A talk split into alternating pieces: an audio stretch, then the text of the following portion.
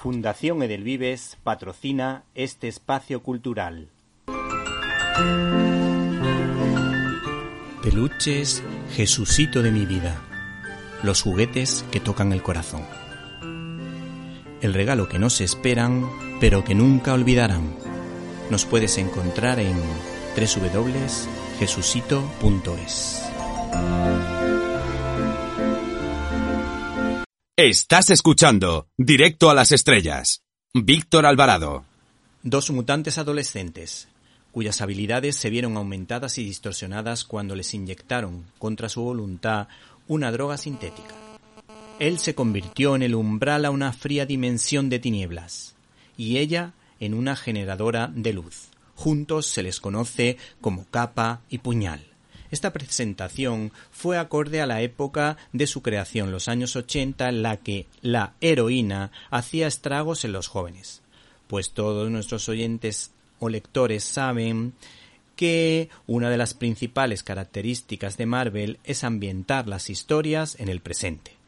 Los creadores de esta pareja, Capa y Puñal, que suena a serial radiofónico de aventuras fueron Bit Mandlo y Ed Hannigan, que aparecieron por primera vez en The Spectacular Spider-Man y sentaron las bases para que Terry Austin y los dibujantes Dan Lawless y Mike Bosworth hicieran disfrutar a los lectores de la época como yo he disfrutado en pleno siglo XXI. En esta ocasión, Marvel juega con los antagónicos, un ser bueno como capa, que al ser una especie de señor de las tinieblas vive al borde del precipicio en la frontera entre el bien y el mal. Frente a su compañera, Puñal, que es un ser luminoso que da luz a su amigo y al mundo, siendo una especie de ángel que vive su particular drama personal por su paradójica ceguera en este integral, Agonía y Éxtasis, editado por Panini.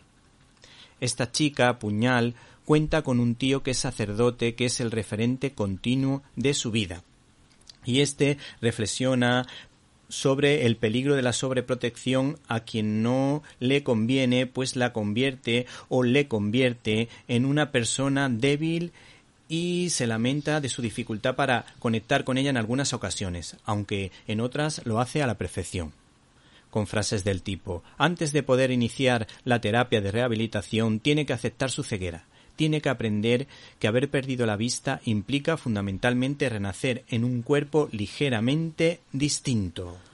Por otra parte, este cómic hace una serie de guiños a John Dos Pasos, autor de la célebre obra Manhattan Transfer con frases del tipo Sí, lo huelo, una panadería, ya sé dónde estoy. Estoy en la 72, casi en Broadway. Las historias que aquí nos ofrecen son muy atractivas. El diseño de personajes es insuperable, con pequeñas escenas de acción, que es de lo mejorcito que he leído de Marvel y a pesar de ser tan desconocidos me han atrapado desde el primer minuto. Curiosamente, tienen una serie de televisión que puede verse en plataformas. Por cierto, las portadas son potentísimas, muy expresivas, donde no puede faltar el humor de Marvel derribando en este caso la cuarta pared del siguiente modo y con un humor cómplice como suele ser habitual en los cómics de Stan Lee.